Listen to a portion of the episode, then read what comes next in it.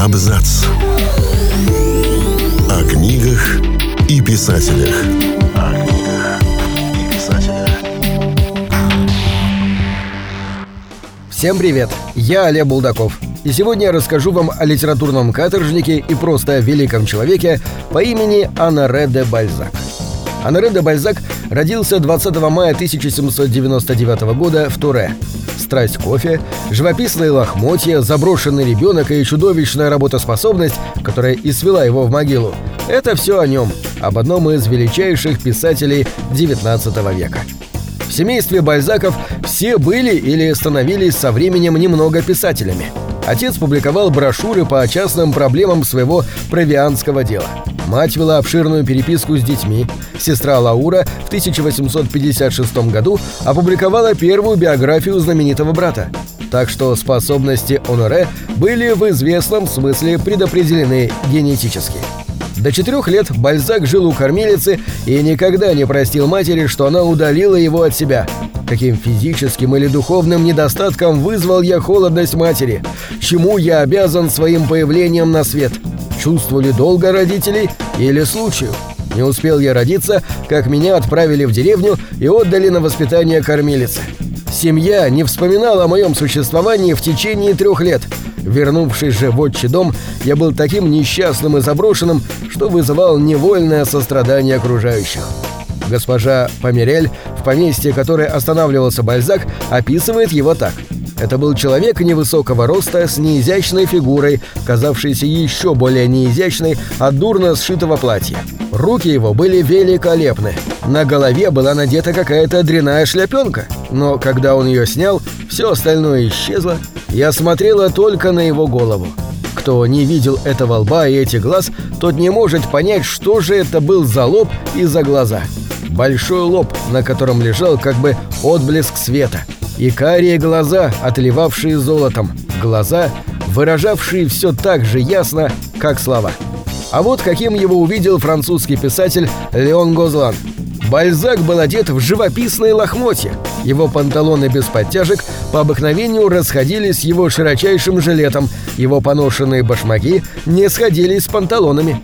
Бант его галстука торчал около уха, четыре дня небритая борода густо разрослась. Единственным источником дохода была для Бальзака литературная деятельность. Он работал буквально на износ в совершенно ненормальном для обычного человека режиме. Он мог трудиться над своими произведениями по 15-16 часов, практически не вставая из-за стола. «Надо вам сказать, что я погружен в неимоверный труд», — писал он. «Я живу как заводная кукла. Ложусь в 6 или 7 часов вечера вместе с курами. Час ночи меня будет, и я работаю до 8 утра. Потом сплю еще часа полтора, затем легкий завтрак, чашка крепкого кофе, и я вновь впрягаюсь в упряжку до 4 часов дня.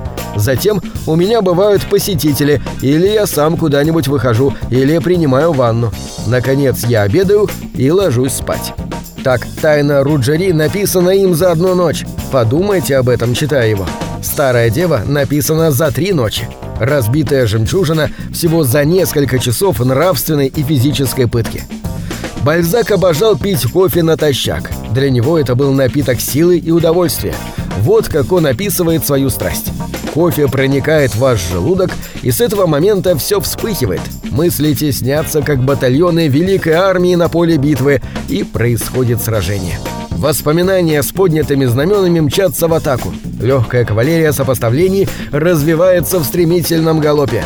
Артиллерия логики наступает со своими обозами и орудиями. Остроты летят стрелами. Встают образы, бумага покрывается чернилами, подобно тому, как поле битвы окутывается темным пороховым дымом.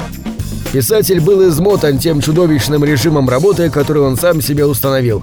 Незадолго до смерти Бальзак сказал своему доктору, «Если ваша наука вас не обманывает, не обманывайте и вы меня. На что я могу еще надеяться?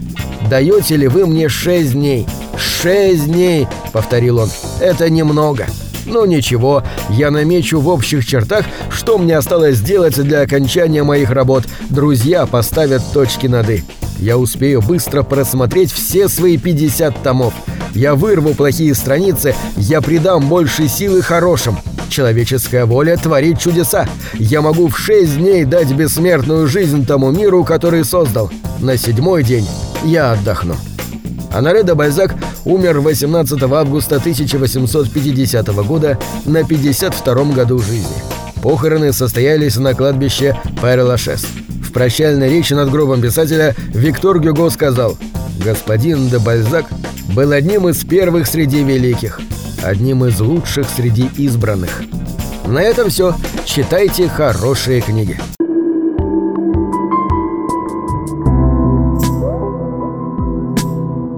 Книги — это двери, что выводят тебя из четырех стен.